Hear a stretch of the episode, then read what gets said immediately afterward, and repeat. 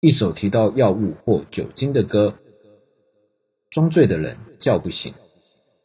梦醒时分，这首相信不管你几岁，你一定有听过。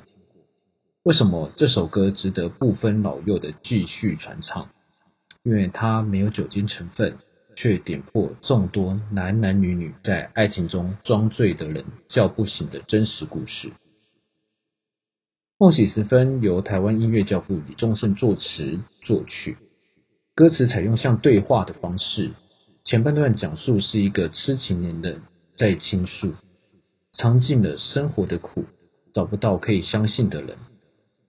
后半段则出现一名倾听者的角色，劝痴情的人：早知道伤心总是难免的，你又何苦一往情深？促成了一个对话的事情境，把一个感情受了伤害的人，倾听者的角色更立体的描述了出来。这后劲也更让人催泪了。有些事现在不必问，有些人永远不必等。小时候听不懂。现在长大终于懂，是因为痛过了。在人生这一趟，有时候无需酒精就能让人如痴如醉，无法自拔。唯有唤醒的不是他人，而是决定改变和大悟的内心。